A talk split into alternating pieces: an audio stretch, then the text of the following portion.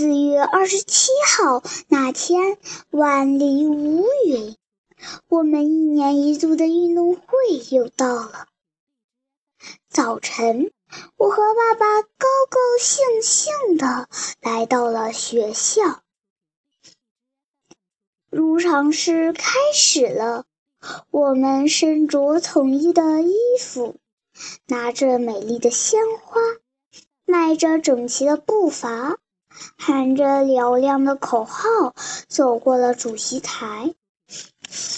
我们个个心里都很紧张，因为有很多家长和老师看着我们，所以我们必须拿出比平时更好的状态来。